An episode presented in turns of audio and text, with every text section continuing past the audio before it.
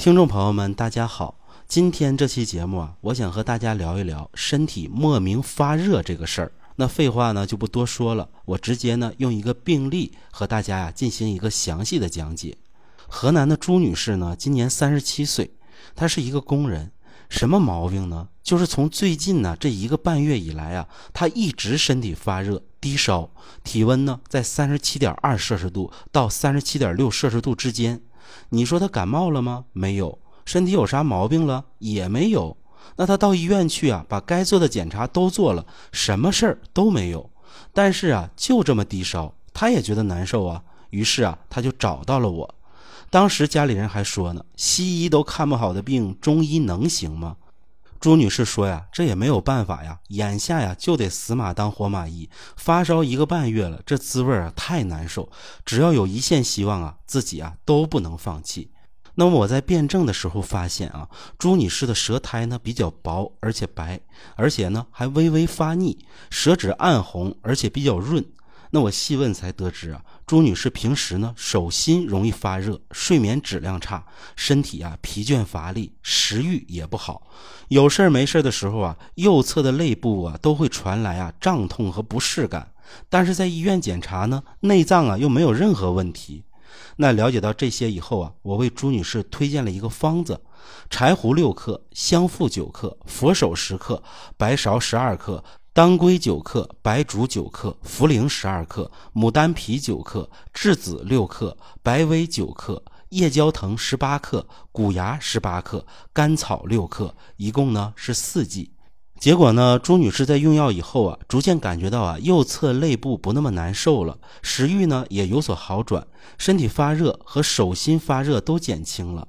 那么在啊用药以后，朱女士的情况都有所好转之后，我没有让她继续应用这个方子，而是啊转而应用百针元气膏进行啊脾胃气血以及身体平衡的全面调养，用药食同源的方法，保证她最安全和平稳的一个恢复而不反弹。那么后来呢？百针元气膏啊，朱女士又应用了接近两个月的时间，她发现呢自己发热完全消失了，而且身体状态很好，无论是从精神还是体力还是睡眠，都得到了长足的改善。那么朱女士的问题究竟是什么样的？而且呢，为什么应用这个方子配合着百针元气膏能够得到如此的效果呢？我和大家呀分享一下。首先呢，这就是中医有一个观点，叫气有余便是火。什么是气有余呢？我个人的理解啊，不是说我们身体的气太多，而是指气的运行不畅，郁滞在一起，气郁，所以才化火。因为什么呢？因为气是一种能量啊，你的能量运行散布失常，憋在一起，它能不化火吗？那么化火又体现出什么呢？它体现的就是发热以及啊种种身体上的热象。刚才的朱女士啊，显然就属于气有余便是火，她的气啊运行不畅，憋出了火，导致啊自己出现了低热。那我们再看一下朱女士舌苔的情况啊，舌苔比较白，胎气比较弱，这是脾胃虚弱的一种典型表现。另外呢，她舌呢又有暗红，手心也发热，说明她体内啊还有热症。那么她的右侧肋部啊总是胀痛。那是啊，肝胆循经之处，因为啊，肝郁化热而产生了一定的不适感。因此啊，我们可以清楚的判断，朱女士的问题呢，在于啊，肝郁气滞，日久化火生热。那肝属木，脾属土，木克土，肝郁化火呢，自然会影响到脾土。那脾土受损呢，于是啊，就会运化失常，表现出来的就是食欲差和倦怠乏力。那么运化失常后呢，痰湿内生，所以啊，朱女士的舌苔就会发腻，脾虚不能化生气血，所以啊，脉道也会失冲。那么朱女士呢，她整个的心脉呀也会偏细。还有啊，从中医的角度讲呢，肝藏魂，脾藏意，肝脾这么不协调，那朱女士的神志方面呢就容易出问题，于是啊，她就睡不好觉。由此可见啊，在朱女士的身体低热的背后，隐藏的是肝郁化火、肝脾失调、气血生化乏源的深层次原因。所以呢，要想解决这个发热问题，就必须从根源做起，疏肝清热、健脾安神，一味都不能少。我们再来看看啊，朱女士当时应用的方子：柴胡六克，香附九克，佛手十克，白芍十二克，当归九克，白术九克，茯苓十二克，牡丹皮九克，栀子六克，白薇六克，夜交藤十八克，谷芽十八克，甘草六克。这个配伍啊，其实是丹桂逍遥丸的加减，不过呢，是在丹桂逍遥丸的基础上加入谷芽、夜交藤、白薇、佛手和香附。所谓丹桂逍遥丸呢，我以前介绍过，不过是在逍遥散的基础上呢，加入丹皮和栀子。逍遥散里头呢，用当归、柴胡、白芍啊来疏肝柔肝，用白术、茯苓来健脾，从而起到啊疏肝健脾、调和肝脾的作用。那么在这个基础上呢，加上善于清热去火的丹皮和栀子，那就对呀，肝郁脾虚日久、气郁化火者的身体呢，都是合适的。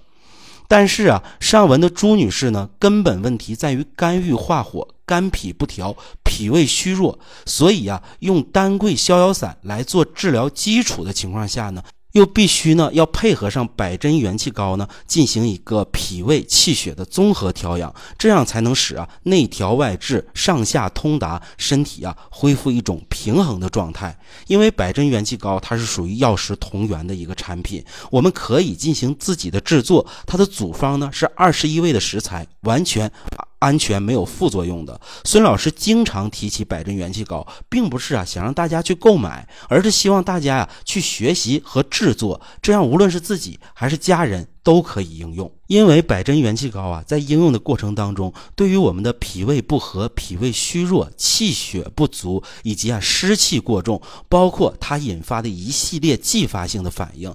保肝护肾，它都有着很好的一个帮助和作用。那么想要制作的呢，可以和我的助理联系，或者和孙老师联系，我会具体啊详细教您如何制作百针元气膏。那么我们接着来分析啊朱女士用的方子，这方子呢还有谷芽、佛手、香附来理气、疏肝、和胃，还用白薇啊来清热，用夜交藤呢来养心安神，如此呢就可以实现朱女士的全方位的调治。